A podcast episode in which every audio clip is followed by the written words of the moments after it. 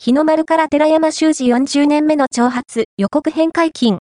1967年に放送され、放送直後から抗議が殺到。閣議でも、変更番組、日の丸への侮辱として問題視され、郵政省電波管理局が TBS を調査するに至った TBS ドキュメンタリー史上最大の問題作と呼ばれた作品が半世紀の時を経て現代に蘇る。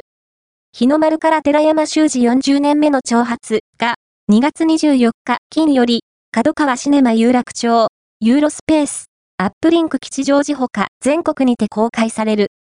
この度予告編が解禁された